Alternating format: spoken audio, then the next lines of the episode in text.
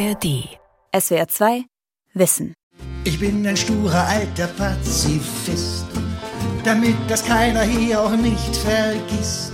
Für mich ist Pazifismus eine Haltung, mit der man auf die Welt blickt. Olaf Müller ist Philosophieprofessor und Pazifist. Krieg ist ein Verbrechen an der Menschheit war die Grundformel der War Resisters International und jeder Krieg wurde abgelehnt, auch der Verteidigungskrieg. Wolfram Bayer ist Politologe, im Vorstand von War Resisters International und Pazifist. Für mich war im 17. Lebensjahr schon klar, Menschen töten kommt für mich als Christ nicht in Frage. Pazifistische Identität bedeutet am Kriegsapparat grundsätzlich sich nicht zu beteiligen. Peter Bürger ist katholischer Theologe, Mitglied von Pax Christi und Pazifist. Ich werd von jedem Arsch im Land gedisst, drum nennt man mich auch Lumpenpazifist. Wie zeitgemäß ist Pazifismus? Von Rolf Kanzen. Ich bin ein alter weißer Pazifist. Mich hasst ein jeder deutsche Journalist. Jeder Journalist hasst sie sicher nicht, die Pazifisten. Doch einige vielleicht schon. Die Bezeichnung Lumpenpazifist tauchte in politischen Magazinen und Talkrunden auf. In den 1980er Jahren zur Hochzeit der Friedensbewegung galten Pazifisten noch als respektabel und zeitgemäß. Heute, nachdem russische Truppen auf Befehl des Diktators Putin die Ukraine angegriffen haben, dort mordeten und vergewaltigten, hat sich der Zeitgeist geändert.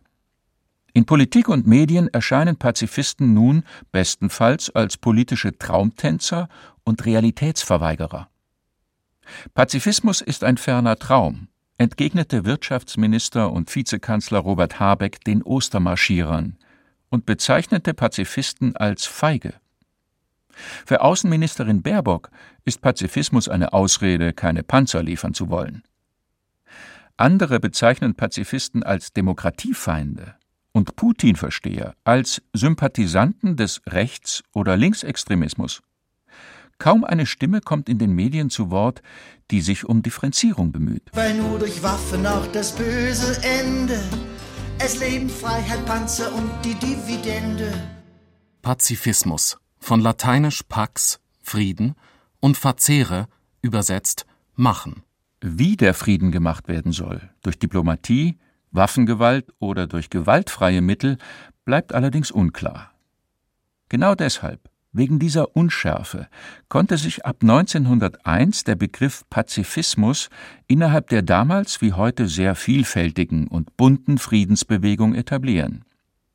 Unter dem Etikett Pazifismus sammelten sich verschiedene Vereinigungen, die sich für den Frieden einsetzen, Kriegsgefahr reduzieren und die Militarisierung verhindern wollten. Religiöser Pazifismus, moralisch weltanschaulicher Pazifismus, anarcho-syndikalistischer Pazifismus, politisch-wissenschaftlicher Pazifismus. Es gibt in der wissenschaftlichen Literatur bis zu 20 verschiedene Unterscheidungen von Pazifisten. Pazifismus bezeichnet eine Grundhaltung, die jede Anwendung von Gewalt ablehnt. Diese Antwort ist zu finden, wenn man bei Google die Frage eingibt, was ist Pazifismus? Doch diese Antwort ist eindeutig falsch. Keinesfalls jeder Pazifist und jede Pazifistin lehnt Gewaltanwendung ab. Grund genug, genauer hinzuschauen. Klar ist, den Pazifismus gibt es nicht. Allenfalls als zeitgemäßes, populistisches Feindbild der Rüstungs- und Kriegsbefürworter. Ein Feindbild, das gegen Einwände immunisiert und hilft, Auseinandersetzungen zu vermeiden. Wer nachgibt, der ist niemals zukunftskünftig, denn alle Hoffnung ist doch unvernünftig und ich bin Pazifist, Herrgott nochmal und keiner weiß wieso. Ach die Verhältnisse, ach die Verhältnisse, ach die Verhältnisse, die sind nicht so. Ach die Verhältnisse, ach die Verhältnisse, ach die Verhältnisse, die sind nicht so. Erstmal im Namen der internationalen Kriegsdienstgegnerinnen herzlich willkommen, IDK. Heute steht thematisch äh, der Abend unter dem Titel Widerstand gegen den Krieg, Untertitel Sand im Getriebe des Krieges. Und es geht um Kriegsdienstverweigerer, Deserteure und Kriegsflüchtlinge. Der große Vortragsraum im Haus der Demokratie in Berlin-Mitte ist nur spärlich besetzt. Vielleicht 30 Leute, meistens ältere, wohl übrig gebliebene aus der Friedensbewegung der 1980er Jahre. Damals protestierten noch Hunderttausende gegen den sogenannten NATO-Doppelbeschluss. Also wir unterstützen keine Art und keine Form von Krieg. Das ist eine grundsätzliche Antikriegspositionierung. Wolfram Bayer schreibt Bücher zum Pazifismus und Antimilitarismus und ist seit Jahrzehnten aktiv in pazifistischen Organisationen wie der WRI, der War Resisters International. Die War Resisters International wurde 1921 in Holland gegründet. Holland war um die Jahrhundertwende und in den 1920er Jahren ein ganz wichtiges antimilitaristisches und pazifistisches Zentrum. War Resisters International wurde übersetzt damals oder heute auch noch mit Internationale der Kriegsdienstgegner. Der Krieg ist ein Verbrechen gegen die Menschheit. Ich bin daher entschlossen, keine Art von Krieg zu unterstützen und an der Beseitigung der Kriegsursachen mitzuarbeiten. So die noch heute gültige Erklärung der WRI. Das zerbrochene Gewehr ist das Symbol. Meine Position ist eine gewaltfrei antimilitaristische Position. Ich lehne jeden Krieg ab, auch den Verteidigungskrieg. Doch nicht alle Pazifisten und Antimilitaristen lehnten, wie Wolfram Bayer, Krieg und Militär als Mittel der Politik ab. Albert Einstein und Bertrand Russell zum Beispiel.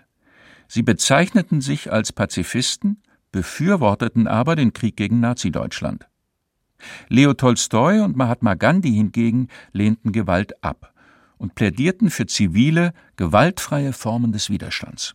Die bürgerlichen Pazifisten haben ihre Arbeit reduziert auf die parlamentarische Arbeit, die äh, völkerrechtliche Arbeit, nämlich juristische Bedingungen zu schaffen, dass es zwischen Staaten nicht zu einem Krieg kommt und auf diplomatischem Weg die Konflikte dann geregelt werden sollten.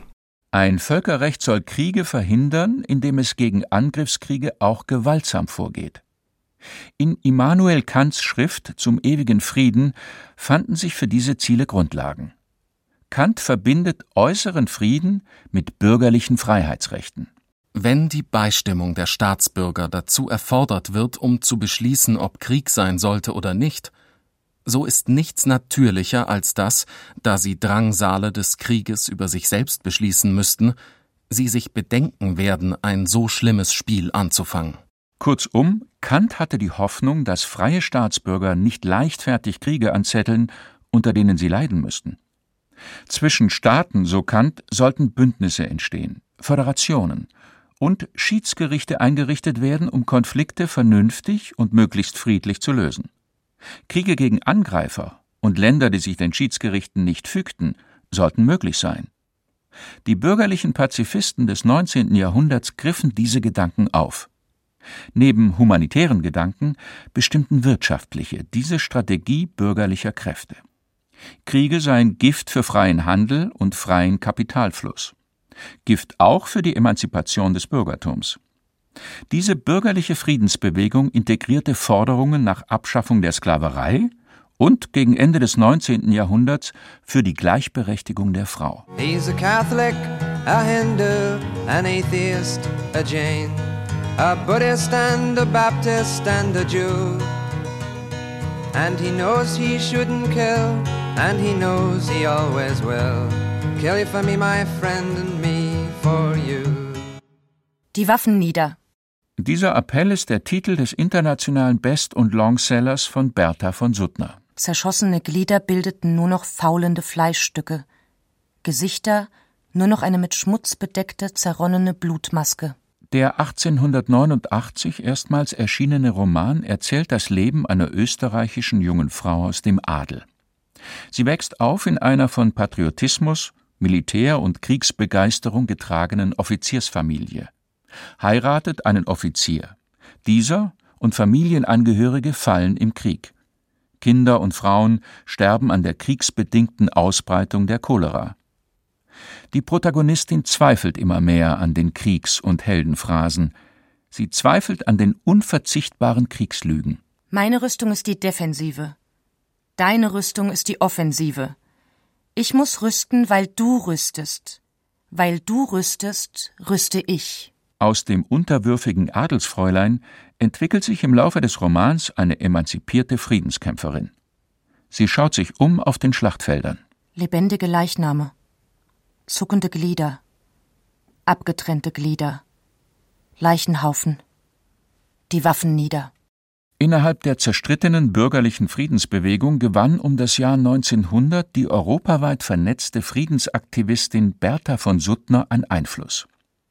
1905 erhielt sie den Friedensnobelpreis. Durch den Pazifismus Suttners fühlten sich kriegerische Männer wie hier Felix Dahn in ihrer National- und Mannesehre gekränkt. Die Waffen hoch. Das Schwert ist Mannes eigen. Wo Männer fechten, hat das Weib zu schweigen. Doch freilich, Männer gibt's in diesen Tagen, die sollten lieber Unterröcke tragen. Der bürgerliche Pazifismus veranstaltete vor und nach dem Ersten Weltkrieg internationale Friedenskongresse und versuchte in den Parlamenten Einfluss zu gewinnen. In Frankreich war das leichter. Dort geschah die nationale Einigung unter republikanischen Vorzeichen. Freiheit, Gleichheit, Brüderlichkeit. Anders in Deutschland. Hier, so Wolfram Bayer, war ja ein Obrigkeitsstaat, Militärstaat und die deutsche Einheit wurde durch das preußische Militär geschaffen, hauptsächlich auch ideologisch. Also der Stellenwert von Militär hatte im alten Preußen der Bismarckzeit einen großen Stellenwert in der Politik. Die deutsche Arbeiterbewegung und die Sozialdemokraten, die sich in ihren hierarchisch-militärischen Strukturen der deutschen Gesellschaft anglichen, stellten Militär und Krieg nicht grundsätzlich in Frage. Letztendlich die Sozialisten, die sich an Karl Liebknecht orientierten, wollten im Endeffekt auch nichts anderes als die bürgerlichen Pazifisten im Parlament die Mehrheit erlangen, um dann ihre sozialistische Politik zu organisieren, die auch gegen den Krieg war.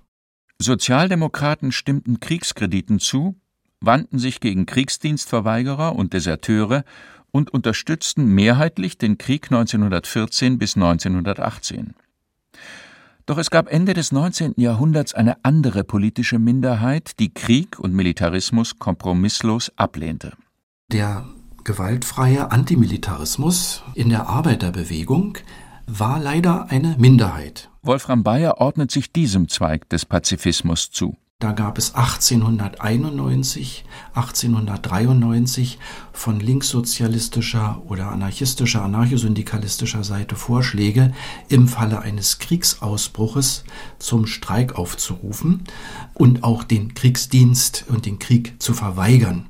In allen kriegsbeteiligten Ländern sollten Arbeiter und Bauern in den Generalstreik treten, so die Anarchisten. Sich in Kriegen gegenseitig abzuschlachten, sei nicht im Interesse der ausgebeuteten Klassen. Deshalb müsse der Krieg verhindert werden durch eine revolutionäre Beseitigung der Staatsmacht. Der Anarchist und Pazifist Gustav Landauer schrieb 1913 Wahrhaftig den Frieden will nur, wer den Staat nicht will. Denn der Staat ist das Regiment der Gewalt, sowohl nach außen wie nach innen. Kriege gibt es nur, weil es Staaten gibt, und so lange wird es Kriege geben, als es Staaten gibt. Kriegsvermeidung durch Entmächtigung des Staates, durch Herrschaftsabbau. Eine Minderheit stellt den Staat und Herrschaft in Frage. Innerhalb der War Resisters International spielt diese Position eine Rolle. Also die aktiven Pazifisten, die sich in der War Resisters International zusammenfanden, verstanden sich nicht als passiv hinnehmen, also nicht Pazifisten, also passive, sondern haben gerade gesagt, wir sind aktive Pazifisten, wir wollen den gewaltfreien Kampf und formulierten auch konkrete Vorgehensweisen der direkten Aktion wie Streik, Kriegsdienstverweigerung, Boykott. Maßnahmen, die viele heutige Pazifisten in Verbindung bringen mit Gandhi, der den antikolonialen Kampf in Indien gegen England gewaltfrei führte. Seine Ideen fand Gandhi im christlichen Pazifismus von Leo Tolstoi bestätigt. Zu der Befreiung der Menschen von dem furchtbaren Übel der Rüstungen und Kriege sind nicht Kongresse, nicht Konferenzen, nicht Traktate und Schiedsgerichte nötig, sondern die Vernichtung jener Gewalt, die sich Regierung nennt und von der die größten Leiden der Menschheit herrühren. Da ist mir klar geworden, Wir haben den wichtigsten Botschafter des Friedens vor den Massenschlachten des Ersten Weltkrieges. Und er kommt aus Russland. Und er hat seinen Schrei vergeblich gegen Europa gerichtet. Wenn wir jetzt jemanden sichten könnten, der Versöhner ist in dieser Kriegssituation und auch in der neuen Weltkriegsgefahr, das kann nur Tolstoi sein. Der katholische Theologe und Friedensaktivist Peter Bürger gibt die religiösen, gesellschaftspolitischen und philosophischen Schriften Tolstois heraus. Es sind inzwischen 17 Bände. Die Menschen bauen sich eine so schreckliche Maschinerie der Macht auf, überlassen es dem ersten Besten, sich dieser Macht zu bemächtigen, und unterwerfen sich sklavisch und wundern sich, dass sie es schlecht haben. And he's fighting for democracy, he's fighting for the Reds. He says it's for the peace of all. He's the one who must decide who's to live and who's to die. And he never sees the writing on the wall. Von meiner Analyse her haben wir es beim militärischen Heilsglauben wirklich mit einem religiösen Phänomen zu tun. Das ist eine fundamentalistische Religion, die sperrt sich gegen rationale Überprüfung, obwohl ja eigentlich jeder einfache Mensch nachvollziehen kann, dass kein einziges dieser Heilsverbrechen, äh, Heilsversprechen dieser Religion erfüllt wird. Und entsprechend klar ist auch die Hetze gegen Pazifisten, der Mensch ist des Menschen Wolf. Der Krieg ist der Vater aller Dinge. Ist der natürliche Kampf ums Dasein. Pessimistische Menschenbilder, ideologisierte Evolutionstheorie. Alles fließt ein in den militärischen Heilsglauben, meint Peter Bürger. Pazifistische Identität bedeutet am Kriegsapparat grundsätzlich sich nicht zu beteiligen. Für mich ist das Teil meiner religiösen Identität. Für mich ist es völlig klar, ich erscheine hier auf dem Globus nicht, um andere Menschen zu töten, sondern um mit anderen Menschen Leben zu teilen und das Leben zu fördern. Und gleichzeitig auch eine Frage der säkularen Vernunft. Mit deren Hilfe Kriegsfolgen rational überprüft werden müssen. Der Koreakrieg, der Vietnamkrieg, der Irakkrieg. Millionen Tote, zerstörte Länder, verschwendete Ressourcen. Also, wir pumpen hier Billionen in den Schauplatz Afghanistan und gucken uns am Ende das Ergebnis an. Der Endertrag ist, riesige Ressourcen der Weltgesellschaft werden investiert in eine Kriegsintervention, um nach 20 Jahren die Verhältnisse trauriger als zuvor zu machen. Das ist irrational, darf nicht überprüft werden und deswegen das Feindbild Pazifismus da muss man sich den eigentlichen Fragen nicht stellen. Die Bergpredigt, auf die auch Tolstoi immer wieder verwies, bildet den spirituellen Hintergrund. Du sollst nicht töten. Matthäus Kapitel 5 Leiste dem Bösen keinen Widerstand. Sondern wenn dich jemand auf die rechte Wange schlägt, so halte ihm auch die andere hin.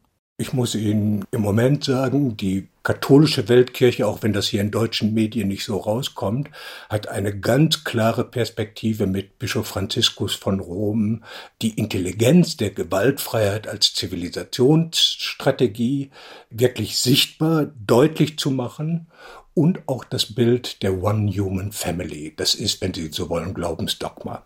Das sind die Traditionen, in denen ich beheimatet bin. Seitdem die christlichen Nationalkirchen Staatskirchen wurden, im vierten Jahrhundert, unterstützten sie Kriege, segneten die Waffen und schließlich die Gefallenen. Die Quäker und die Zeugen Jehovas waren konsequenter. Der Vorwurf der Gewalt- und Kriegsbefürworter Gesinnungsethik. Ihnen sei ihr Glaube, ihre Gesinnung wichtig, sonst nichts, auch nicht die Folgen ihrer Gewaltlosigkeit. Gesinnungsethischer Pazifismus ist, glaube ich, ein Kampfbegriff der Gegenseite. Wir könnten erstmal sagen, die Haltung läuft darauf hinaus, wir machen die Augen zu, wir lassen unsere Weste rein, wir packen nicht mit an, wir sind unschuldig an allem und dann kritisieren wir halt die anderen für jedwede kriegerische Handlung und sagen, du bist böse, du tötest, du sorgst dafür, dass Menschen sterben müssen oder verletzt werden. Der Philosoph Olaf Müller er lehnt pazifistische Gesinnungsethik ebenso ab wie Bertrand Russell, der seinen Pazifismus als relativen Pazifismus bezeichnete und meinte, dass nur sehr wenige Kriege es wert sind, ausgetragen zu werden. und die Übel des Krieges fast immer schlimmer sind, als sie den aufgeheizten Bevölkerungen bei Kriegsanbruch erscheinen. Russell hielt zum Beispiel den Krieg gegen Nazi-Deutschland für gerechtfertigt. Die Kriege der USA in Korea und Vietnam hielt er für ein Verbrechen. Individuellen Pazifismus, also Kriegsdienstverweigerung, müsse, so Russell, ein Staat akzeptieren. Ansonsten müsse eine mit Militärmacht ausgestattete Weltregierung Angriffskriege notfalls gewaltsam unterbinden. Außerdem warnt Russell davor, dass Krieg ungeheuerliches Leid über die Welt bringt. Und nach dem Krieg werden wir genau so wahnsinnig sein wie Hitler. Die Ausradierung von Städten ohne strategischen Nutzen und Atombombenabwürfe über Japan belegen das eindrücklich. Kriege barbarisieren alle Beteiligten, schaffen Feindbilder, vereinfachen, verdummen, reduzieren selbst in Demokratien das, was öffentlich gesagt werden darf, schränken Freiheiten ein, produzieren psychisches Elend. So lässt sich Russell interpretieren. Anders als Russell versteht sich Olaf Müller nicht als Verantwortungsethiker. Der Verantwortungsethiker sagt ja, es kommt nicht einfach auf die reine Lehre an, nicht einfach auf irgendein Prinzip, das man anhalten soll, wie zum Beispiel du darfst nie töten, sondern man muss immer sich der Tatsache bewusst sein, dass wir für die Folgen unseres Tuns und Lassens verantwortlich sind und dann wird halt verglichen, welche der Handlungen, die vor mir liegen, hat Aussichten, das geringste Übergewicht von Leid über Glück nach sich zu ziehen. Und dann hat man natürlich die Position, die von namhaften Pazifisten auch vertreten worden ist, dass Krieg deshalb schlecht ist, weil er alles in allem fast immer die schlimmeren Konsequenzen nach sich zieht als Verzicht auf Krieg. Krieg ist chaotisch. Schlechtes Wetter, individuelles Versagen, geschickte Propaganda, Technikversagen, Putschversuche. Das heißt, Verantwortung für die Folgen von Kriegen kann niemand übernehmen. Sie sind unkalkulierbar. Die Gesinnungsethiker sind arrogant als Moralisten und die verantwortungsethischen Pazifisten sind arrogant als Erkenntnistheoretiker. Das trifft natürlich auch die verantwortungsethische Position, die für Krieg ist. Die ist genauso von der mangelnden Möglichkeit, kriegerische Verläufe seriös vorhersagen zu können, betroffen. Olaf Müller vertritt einen Pazifismus des Komparativs. Je kriegerischer eine Handlung ist, desto moralisch zweifelhafter ist sie. Das zeigt einerseits, dass wir bei sehr kriegerischen Handlungen, wie zum Beispiel dem Auslöschen einer Stadt oder dem Abwurf einer Atombombe, ein hohes Maß an moralischer Dubiosität haben und deswegen dagegen sein sollten. Und dann gibt es ja kriegerische Handlungen, die sind weit weniger drastisch als das. Also beispielsweise in Anführungszeichen nur mit einer Rakete einen Panzer erledigen. Das ist auch noch kriegerisch, aber längst nicht so kriegerisch wie eine Stadt auszulöschen und mit einer Panzerfaust einen Panzer erledigen oder einen Panzer zur Abwehr irgendwo hinstellen oder Waffenforschung, Waffenlieferung, Waffenproduktion. Das sind alles kriegerische Handlungen, das kann man graduell sortieren so ein bisschen. Und je kriegerischer und martialischer, desto zweifelhafter. Diese Haltung unterscheidet sich vom gesinnungsethischen Pazifismus. Nicht jede kriegerische Handlung ist angemessen. Nicht jede Situation rechtfertigt kriegerische Mittel. Die Lieferung von immer mehr und kriegerischeren Waffen an die Ukraine hält Olaf Müller zum Beispiel für moralisch nicht gerechtfertigt. Es wird immer schlimmer, es werden immer mehr Waffen gebracht. Das ist, glaube ich, das, was uns mehr alarmieren muss. Es werden permanent Grenzen überschritten. Diese eine Grenze wird den großen Unterschied nicht unbedingt machen müssen, aber eine Grenze nach der anderen wird überschritten. Und das ist alarmierend, weil kein Ende in Sicht ist. Auf Streubomben und Kampfflugzeuge reagiert die Gegenseite mit Drohnen und dann vielleicht mit taktischen Atomwaffen.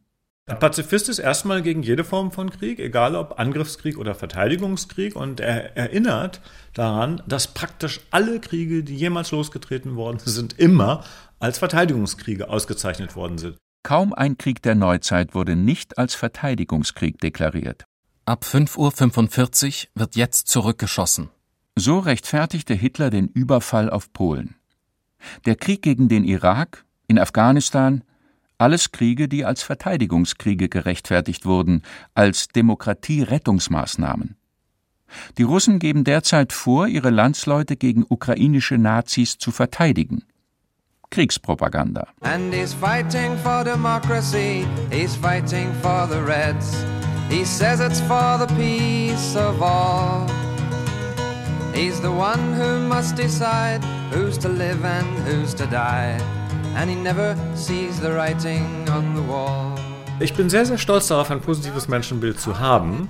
Erstmal sind die aller, aller, allermeisten Menschen, auch Soldaten und übrigens auch Russen, gut. Und das soll bedeuten, erstmal haben sie nicht die geringste Neigung, beispielsweise in eine friedlich singende, lächelnde Menschenmenge, die ihnen überhaupt nichts angetan hat und sie nicht bedroht, mit der Maschinenpistole reinzuballern. Erstmal macht man das nicht. Wie andere Pazifisten auch verweist Olaf Müller auf zivile, gewaltlose Widerstandsformen. Ukraine, März 2022. Dort ist Mitte März die russische Armee einmarschiert und das Erste, was sie gemacht haben, ist den Bürgermeister festzunehmen.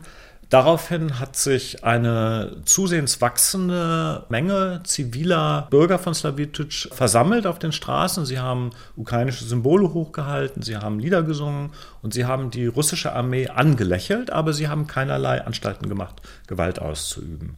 Die russische Seite hat mit Schreckpatronen in die Luft geschossen. Das ist eine erschreckende Aktion, aber die Demonstranten und die Demonstrantinnen haben sich davon nicht beeindrucken lassen. Und sie beschreiben, dass als sie der russischen Armee direkt gegenüberstanden, dass viele russische Soldaten absolut verstört reingeblickt haben. Sie waren schockiert, sie hatten gar nicht damit gerechnet, dass es diese Form von friedlichem Widerstand gibt, weil ihnen ja gesagt worden war, dass ihnen Faschisten und Nazis gegenüberstanden. Es gab Verhandlungen. Der Bürgermeister wird freigelassen, die Bevölkerung wehrt sich nicht gewaltsam und lässt ihre Wohnungen auf Waffen durchsuchen. Es hat dort keine Toten gegeben. Das ist natürlich vergleichsweise früh in diesem Krieg gewesen, aber in anderen Gegenden der Ukraine hat es zu dem Zeitpunkt schon ganz schlimme Auseinandersetzungen mit viel Toten gegeben und in Slavutitsch nicht. Eine spontane, zivile, gewaltlose Aktion. In den 1980er Jahren wurden, auch im Anschluss an Gandhi, weltweit an Universitäten und innerhalb der Friedensbewegungen Strategien einer sozialen Verteidigung entworfen. Pazifisten aller Couleur sehen darin eine Alternative zu Gewalt und Krieg. Feindbild Pazifismus ist ja jetzt auch zwingend nötig gewesen, um zum Beispiel Forderungen einer rationalen Überprüfung dieser Heilsversprechen des Militärs entgegenzutreten. Zeitgemäß ist zweifellos das Feindbild Pazifismus. Differenzierungen bleiben auf der Strecke. So geraten Korrektive zur herrschenden Kriegslogik aus dem Blick, gewaltfreie Alternativen ebenso. Und wie in jedem Krieg auch die, die sich dem Krieg entziehen wollen, pazifistische Kriegsdienstverweigerer und Deserteure. Sie werden auch heute wieder verfolgt und inhaftiert. Lauter, leise, lauter, leiser, lauter, leiser. Gut, perfekt. Demonstrationsvorbereitung. Vor einer etwa vier Meter hohen aufblasbaren Skulptur, zwei Hände, die ein Gewehr zerbrechen, versammeln sich einige Menschen. Ja, ich begrüße euch sehr herzlich zu unserer Aktion für die Kampagne Object War Campaign für Deserteure und Kriegsdienstverweigerer aus Russland, Belarus und der Ukraine. Eine kleine Demonstration in Berlin in der Nähe des Brandenburger Tors unter den Linden. Beide Kriegsparteien setzen auf einen sogenannten Sieg. Das ist Massenmord mit ungewissem Ausgang. Denn Kriege verlaufen selten wie geplant. Man spricht von Abnutzungskrieg. Abgenutzt werden dabei Menschen, Tag für Tag. Und wenn mich diese ganze Bande frisst, ich bleib ein alter, sturer Pazifist. So geht es dem, der keinen Krieg vergisst, dann findet man das Militär nur Mist. Ich passe nicht ins Bild, nicht in die Zeit. Ach, sperrt mich weg, es tut mir wirklich leid. SWR 2 Wissen. Wie zeitgemäß ist Pazifismus? Von Rolf Kanzen. Sprecher Udo Rau. Redaktion Ralf Kölbel. Regie Nicole Paulsen. Und hier noch ein Hörtipp. Diese unendliche Dankbarkeit gibt eine innere Ruhe und eine tiefe, tiefe Freude. Wofür sollen wir dankbar sein? Und woher kommt diese Freude? In dem Augenblick, wo ich Sachen dann aufschiebe, werden ja Sachen automatisch bedrohlich, die dann echte Angstgegner sind. Was hilft denn gegen dieses ewige Aufschieben? Solche Fragen und viele mehr beantwortet der neue Psychologie-Podcast Wie wir ticken. Lebensnah und wissenschaftlich fundiert. Wir sagen, wie Gefühle, Gedanken und Verhaltensweisen entstehen. Und klären auch auf, ob wir unsere Eltern nackt sehen müssen. Wie wir ticken. Wie wir ticken. Wie wir ticken. Euer Psychologie-Podcast. Ab sofort in der ARD Audiothek. Jeden Mittwoch eine neue Folge. Wie wir ticken. Von SWR 2 Wissen und BR Radio Wissen. SWR 2. Kultur neu entdecken. SWR 2 Wissen. Alle Folgen in der ARD Audiothek. Manuskripte und weitere Informationen unter swr2wissen.de